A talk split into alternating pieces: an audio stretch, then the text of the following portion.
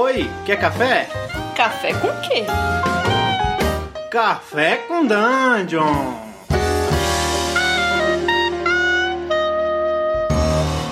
Bom dia, amigos do Regra da Casa. Estamos aqui para mais um Café com Dungeon, na sua manhã com muito RPG.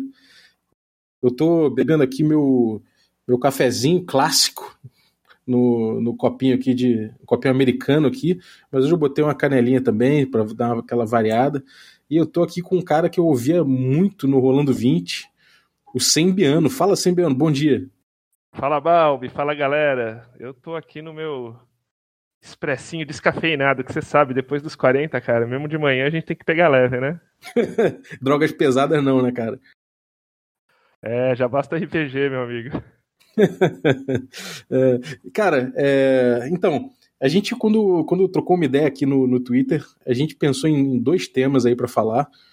É, eu acho que, pô, a gente vou trazer primeiro um, depois a gente faz outro, outro podcast, já tá feito o convite aí para você participar de uma outra edição. Então vou propor para você aí uma escolha, cara. Você prefere falar sobre, sobre Forgotten Realms ou você prefere falar sobre os futuros do, o futuro do D&D? Fazer ao vivo mesmo a proposta.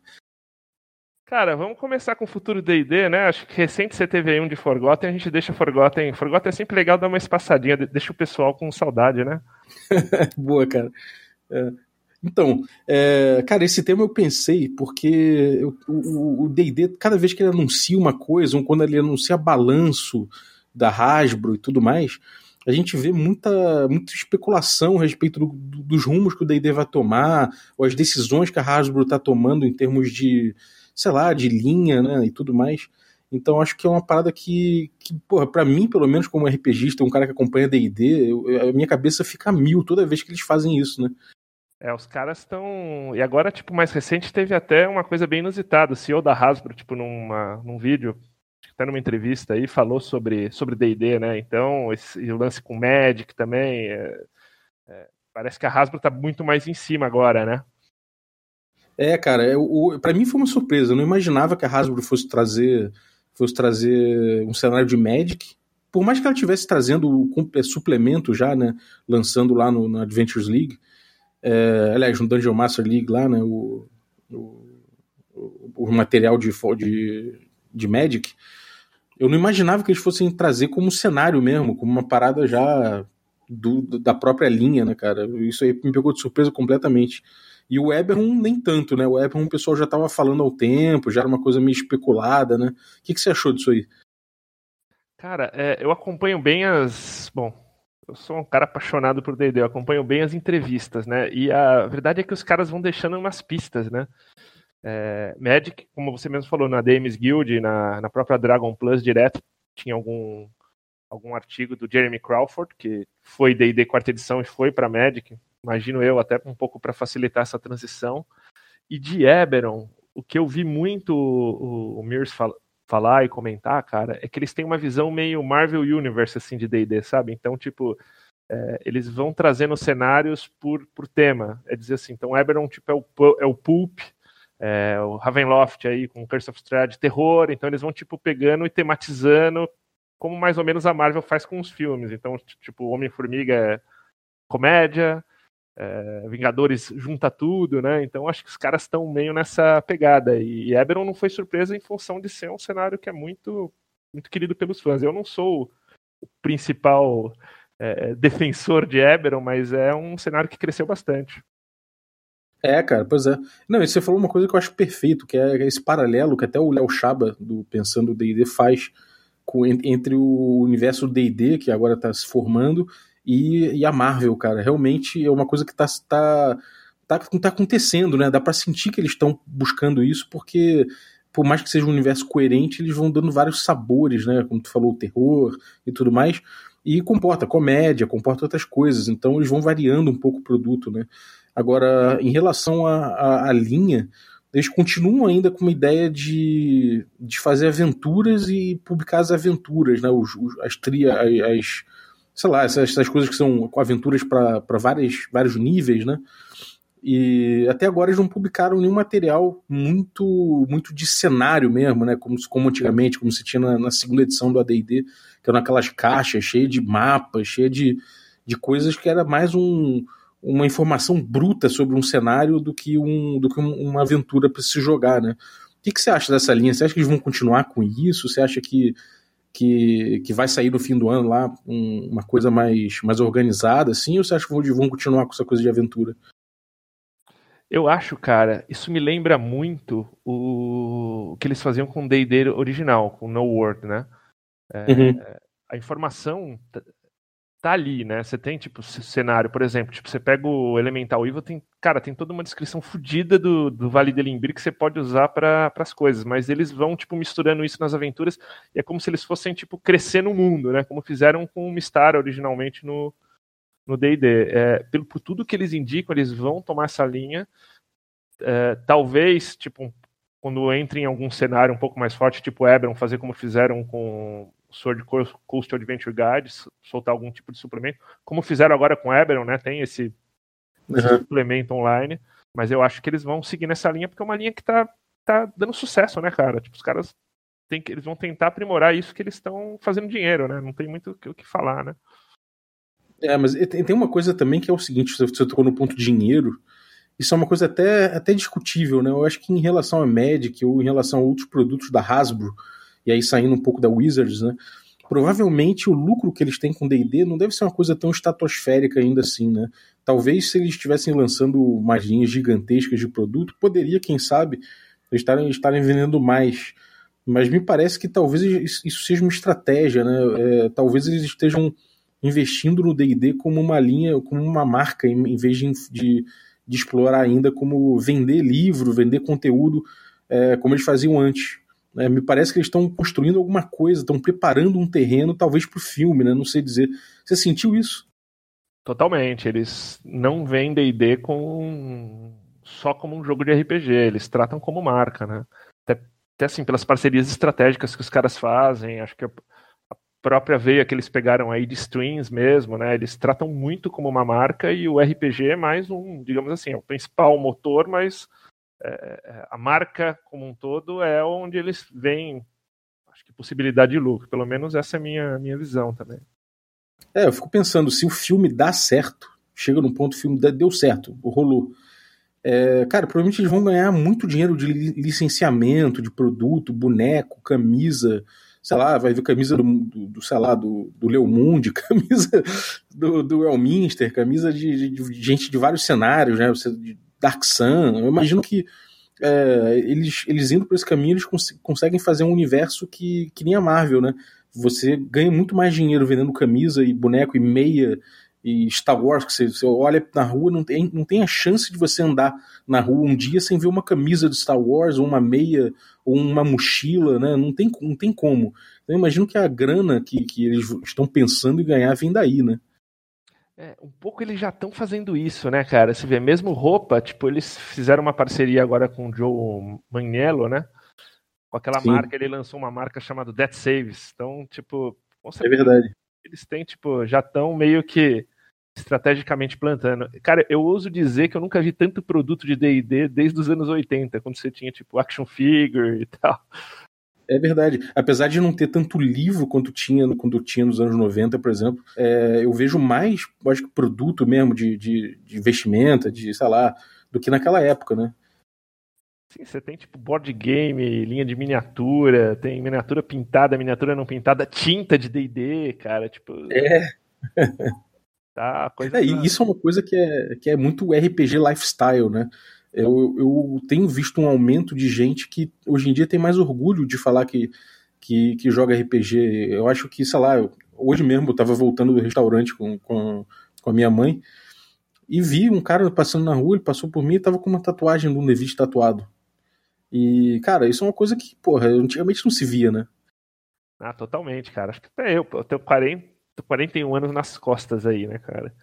Eu é. também tô nessa turma aí. Cara, sei lá, tipo, antigamente no trampo, você, sei lá, quando tinha uns 30 tal, você jogava, você era aquela meio coisa que você não contava muito para ninguém que você jogava, né? Hoje você já posta em rede social, já fala, vou jogar hoje à noite e tal. Então é aquela coisa que, tipo, sei lá, virou, virou cool, né? Virou um orgulho, né, cara? É uma, é uma coisa que se escondia de namorada antigamente. E, sei lá, para mim, pelo menos, foi uma surpresa quando fui, fui mestrar o DCC na stream do Azecos, eu vi 900 cabeças online. Eu falei, meu Deus do céu, cara. Eu tô acostumado a me esconder para jogar RPG e não aparecer, né? ah, totalmente, cara. Eu, eu já tive assim, isso. Na minha primeira esposa, eu lembro quando eu conheci ela, namorava ela tal. Ela era de uma igreja que até o pastor veio me visitar quando ficou sabendo que eu jogava. Como é que foi isso, cara? Você teve que convencer ele de que teu jogo era, era, era de Deus? Cara, o pior é que esse pastor ele era americano e ele participou de todo aquele lance. Ele era bem, bem mais velho, assim, né? Todo aquele lance da, da Igreja Batista. Satanic lá, Panic. É, tipo do lance do até do filme do, do Tom Hanks, né? Mazes and Labyrinths, né? Sei lá. É, é, então o cara veio me, me falar, pô, vem tentar me demover da ideia, cara. Ó, que doideira, cara. Isso é doido, né? Tipo, é, é pelo menos eu, a gente não tá vendo mais um, um, um Satanic Panic rolando. Nos anos 90 eu lembro que teve, por conta do Vampire, né? Teve um grupo de Vampire que, que teve uns loucos lá que, sei lá, fizeram cagada e aí teve polícia até. E aí teve uma, um esboço de, de Satanic Panic, mas eu acho que chegou nos anos 2000 de forma sadia, né? Mesmo reincorporando é, no, no core dos monstros é, demônios e tudo mais, abertamente, me parece que não pegou, né? Não, não teve um caso da igreja ainda com, com RPG, né? Você tem notícia de alguma coisa assim? Não, acho que, tipo, isso baixou bastante, né? Eu acho que até um pouco da, do RPG tá mais inserido na cultura pop, né? Nas séries e tal, e D&D especificamente, né? É, isso ajudou bastante, cara, isso. Dificilmente acho que não, ouvi mais falar disso, né? Mas eu vejo que ainda mesmo a Wizards toma alguns cuidados aí, né? Eles seguem um pouco aquela cartilha da TSR. Até recentemente eu compartilhei aí via Twitter, tipo, a, quando a TSR na Dragon comentou que ia fazer isso e qual era o código de ética deles, basicamente eles seguem a mesma coisa, menos o, o a parte de Devils and Demons, né? Sim. É, exatamente. E, e cara, você falou de, de, de, cultura pop, fenômeno pop. É... O Critical Role, cara, como é que você acha que isso impactou e como é que você acha que é o futuro desse negócio de stream? Recentemente até a, a Wizard soltou alguma coisa em relação ao Beyond, né, que é a plataforma online deles, em relação ao stream, né? Você chegou a ver isso, né? Você botou Cheguei. até no Twitter, eu acho. Sim, sim. Os caras eles estão desenvolvendo no Beyond um, um produto no Beyond que é muito mais para quem vê stream, né? Então que é tipo, o cara vai poder entrar lá, ver os status do personagem, é, a ficha, sem que você tenha que ficar deixando isso na frente da stream, então tipo, vai gerar uma interatividade maior, né? Eles, inclusive, tipo, o último último reporte que fizeram é que tipo, isso já está bem em desenvolvimento. Eu cheguei a ver um vídeo disso. Acho que, cara, cada vez mais eles assumem, e isso está sendo muito discutido na, na gringa, né? é, esse novo tipo de consumidor de, de, de RPG de D&D, que é o cara que só assiste, né? Sim, isso é doido, é, é, é realmente uma... É, deve ter um monte de gente que realmente não, não joga, não tem grupo, mas que acompanha stream e, e não só porque tem nostalgia da época que jogava, mas talvez porque porque tem curiosidade, né? Porque talvez nunca tenha jogado e tem curiosidade, né? Não, total, cara. Enquanto o nosso DND Gate aqui foi toda aquela situação da, da Fire on Board, rolou um DND Gate lá fora que foi justo um cara criticando esse pessoal que só assiste e que não sei o que, nananana, e, e, tipo, a galera foi bem contra, assim, então muito começou a se discutir, assim, que benefício traz para o hobby, né, e esse, pelo menos era o que esse cara questionava bastante, né. É, eu vi uma stream recentemente de um, eu não lembro agora qual o canal, é uma stream gringa, e o sujeito estava falando é, de teatralidade no jogo e falando como as mesas, tipo Critical Role, algumas outras assim, não tão Critical Role, mas algumas outras, é, acaba virando uma, uma coisa mais de teatro do que o jogo em si, sabe? O cara falou, pô, eu vi a sessão inteira, não teve uma rolagem de, de combate, não teve nada, foi só o pessoal ali trocando, é, fazendo uma atuação em cima de elementos da cultura do RPG, né? Tipo, de de clérigo, mago, dessa coisa toda, dos monstros tudo mais, mas jogo mesmo ele não viu. E, bom, isso foi uma crítica que ele fez, eu acho que procede em, em, em alguns pontos, outros não, mas eu acho curioso é que é, me parece que o RPG ele está começando a encontrar várias formas, várias mídias diferentes, né? E isso não deixa de ser uma revolução, uma coisa que é que o próprio, a própria cultura do jogo e o próprio jogo não vai ficar alheio, né? É impossível É, eu acho que o que eles tentaram com a, quarta, com a quarta edição, né? Que eu fui jogador e gostei e tal, mas que foi um pouco forçar esse lance do, do IRPG, né? Uhum. É, não funcionou, tipo, e o, e o RPG encontrou sua forma naturalmente, né, cara? Através dos fãs aí, por streams, né? Enfim, e, tipo, tá encontrando aí o seu, seu nicho nessa modernidade, né? Como, como um entretenimento. É, é, eu acho que como produto de entretenimento mesmo, né? É, me parece que, assim, o futuro dele é, é, é incerto ainda. Eu acho que ainda estão para encontrar fórmulas, ainda que o Critical Role seja a que mais dá certo até hoje. É, eu acho que ainda a gente ainda vai explorar muito isso. O, o, o cinema mesmo como linguagem, ele foi parece que foi agregar o, o som, né? o som não no sentido de, de música ao, ao, mesmo tempo, porque no cinema antigamente você tinha o filme e a galera tocando, né? uma banda tocando algum, alguma coisa ao vivo. Mas o cinema mesmo ter som parece que demorou uns 50 anos para ter. E o RPG agora parece que está descobrindo outras mídias agora só, né? Então, tipo, é, tem muita coisa para evoluir ainda, tem muitos caminhos para seguir. E eu acho que até não, não, cabe ainda a gente falar o que, que é o. Ah, isso aqui é RPG verdadeiro, isso aqui é. Isso aqui não é, isso aqui é, é só um show, não é um RPG. Eu acho que o RPG está se descobrindo, né? Eu acho que é um momento muito empolgante. Ah, com certeza, cara. E, e tem um outro lado ainda, né? Um, nessa entrevista do CEO da, da Hasbro, uma coisa que ele, que ele tipo, coloca é assim, tipo, uma possibilidade de D&D desenvolver para um e-sport, né? Então você já tem já, tipo, nas Gen Cons ali, alguns campeonatos de D&D mesmo, né? Isso eu quero ver para frente, como vai, como vai ficar. isso eu vi, cara, isso já é uma discussão boa, porque tem muita gente que lembra dos, dos campeonatos antigos, né? Tinha bastante, é, bastante evento, assim, bastante é, torneio que eles chamavam? Então até o, o Tomb of Annihilation, Tomb, Tomb of Annihilation, Tomb of, man, Tomb of Horrors era uma aventura que se usava muito em torneio. Então o pessoal tá pensando, pô, será que eles vão resgatar esse tipo de coisa? Como é que eles vão formatar esse, esse, essa atração? Como é que eles vão fazer isso funcionar? Você tem alguma pista? Você, tem algum chute em relação a isso? Cara, eu acho que tem dois, duas linhas que eles estão seguindo, né? Eu tive numa Gen Con, fazem, que a última que eu tive foi uns três anos, eu fui duas vezes lá pra Gen Con. E eu cheguei a jogar num tipo de, de torneio competitivo ali da Adventures League, mas era por mês, assim, tipo, era mais ou menos o seguinte. Era ainda no. Era o final da Tyrion of the Dragons, né? E todo mundo, tipo, jogava assim. Então você, tipo, participava de uma mesa, e conforme essa sua mesa ia evoluindo, tipo, outras iam morrendo tal, tipo, essa, essa mesa ia ficando tal, e no final, tipo, eles escolhiam, assim, por um critério lá de, de, de roleplay, pontuação, sobrevivência é, pegando assim os sobreviventes das mesas para ir numa mesa final onde o Mike Mears ia mestrar. Foi divertido. Esse é um, é um modelo que eu, que eu vi que eles fizeram e repetiram em algumas outras oportunidades. Né? Isso é bem maneiro. Você chegou a jogar então isso aí? Cheguei, mas não cheguei no Mike Mears. Como é que foi, cara? Como é que foi a experiência para você como jogador assim? Ah, cara, foi top. Foi, minha, foi a primeira Gen Con que eu fui. Então você tava já meio, cara, puta maravilhado com a, toda aquela parada tal, coisa, né, cara? Você é a Disneylândia de, de RPGista, Gen Con. e aí tem um cara que fica, tipo, olhando a mesa e anotando, sei lá, esse cara pegou 100 gold, então vai ganhar um ponto aqui. Como é que é esse, esse critério? Você chegou a entender isso? Cara, era um critério, não era tanto por gold, era assim, tipo, meio que se você ia, tipo, atingindo os objetivos da aventura, sobrevivendo, muita gente morria, né? Se a mesa fazia uma pontuação, um score legal como, como grupo, uh, podia a mesa indicar uma pessoa para ir para essa mesa final aí. Uhum. É, isso, isso é maneiro porque indica uma certa uma certa tendência do D&D, se ele tomar esse, esse rumo, de, de começar a querer é, reforçar um, um, jeito de jogar, ou pelo menos um jeito de mestrar, né?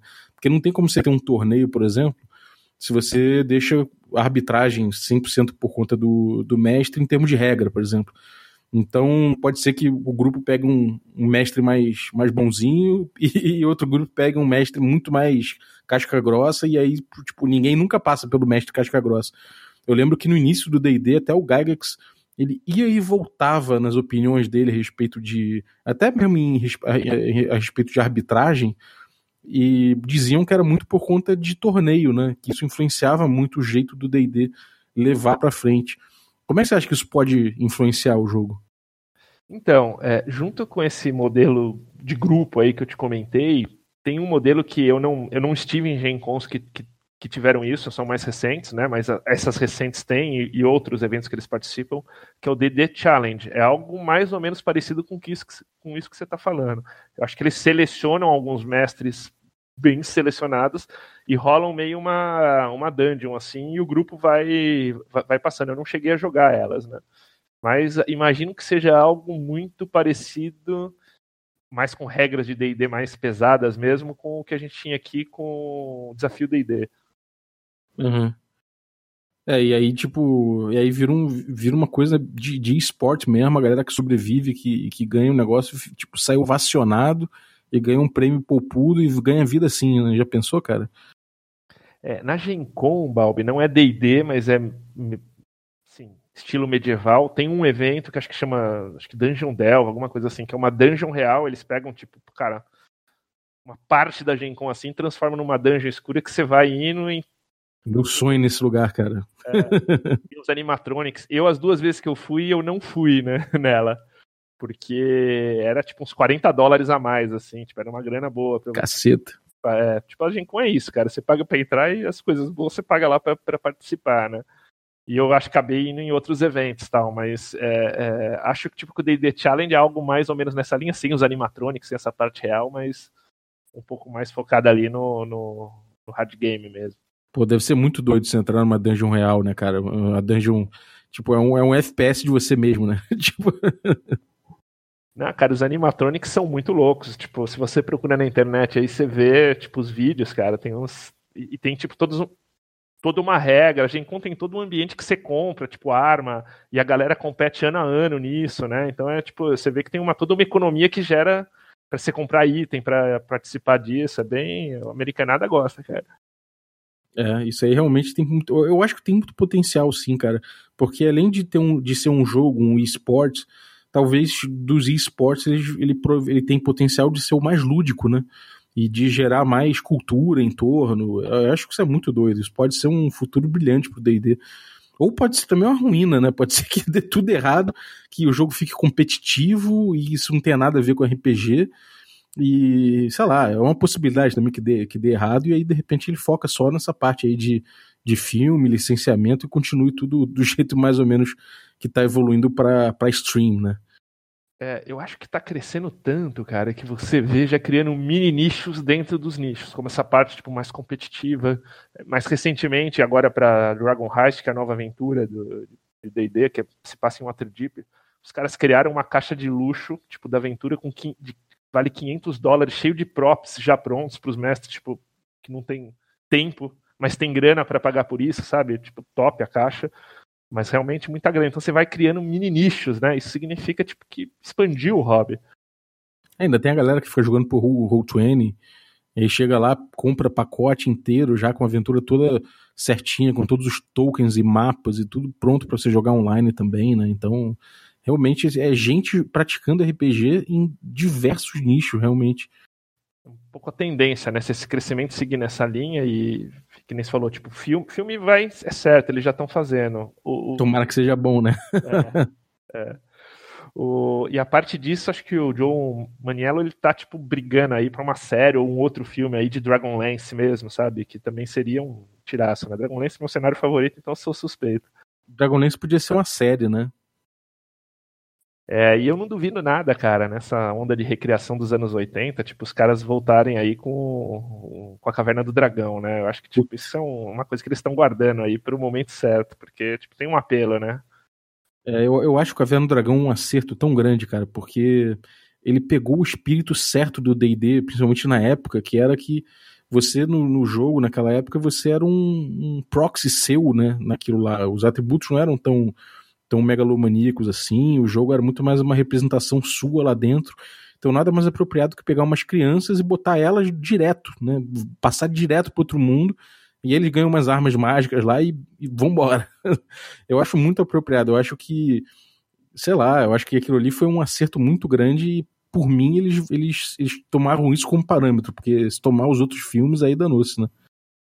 Ah, com certeza, cara. Ou pegar uma dessas histórias já tão boas que os caras têm aí dos, dos romances, né? Tipo, tem, tem muita gente boa que escreveu coisa boa, né? O cara não precisa, tipo, ir tentar querer inventar uma coisa nova e sim trabalhar em cima da propriedade, que é o que eles estão fazendo tão bem feito na quinta edição, né? Trabalhando em cima das coisas que já existem e, tipo, melhorando, fazendo pequenos avanços, mas, tipo, respeitando o lore, sabe? Uhum. Porra, é também, cara, eu concordo contigo. E, assim, para finalizar, qual o teu sonho em relação ao D&D como produto, como, como cultura? Qual, qual o seu sonho dourado? Cara, eu sou um cara de assim, de, de pequenos achievements e além, né? Eu, meu sonho é ver um, agora, agora seria ver uma série da Netflix de D&D, cara. Puta, cara, seria foda pra caralho mesmo.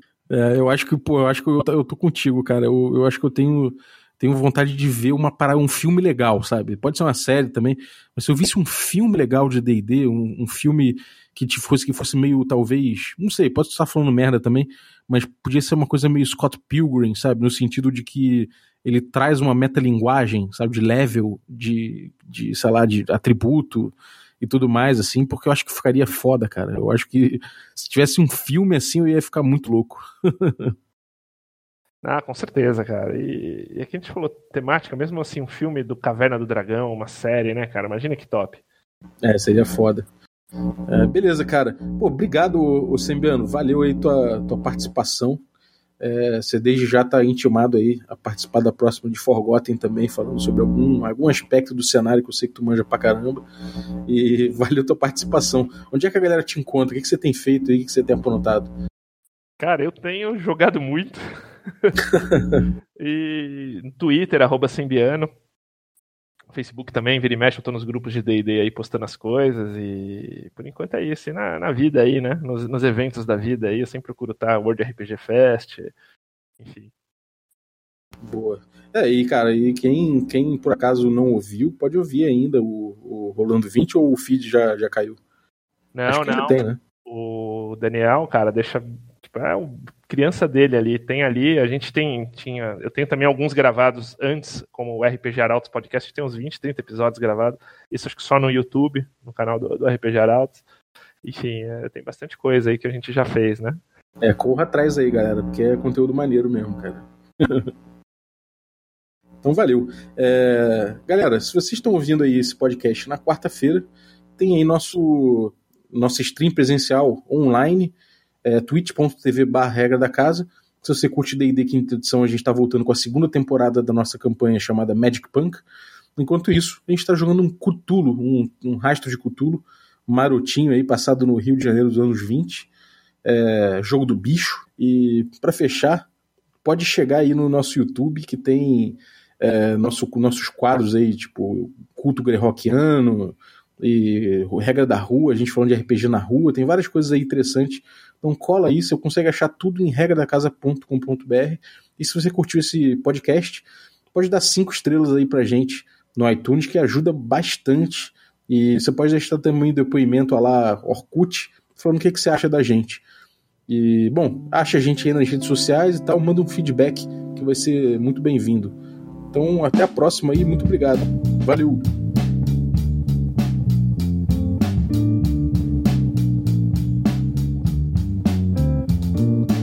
Young David Bowie snuck to the city. Made all the garbage look pretty. Say, there's a genie in there and I'm gonna smoke him out. Hookah in the gay bar, living like a rock star. And he says too far out to be going down, but I'm still down. Yeah. You say, baby, love me. I say, do I get to? You say, baby, love me right.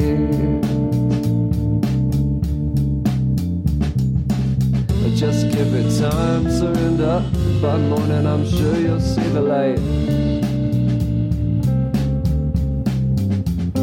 She kissed my lips and said, Go kick rocks. I hit the sidewalk in my dress socks. I left my dancing shoes in the Brit Blues of 73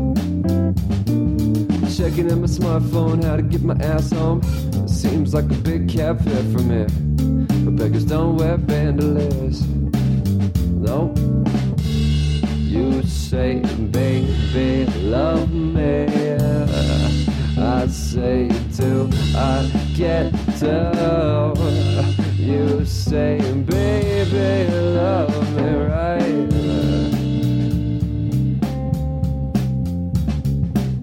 Just give it time,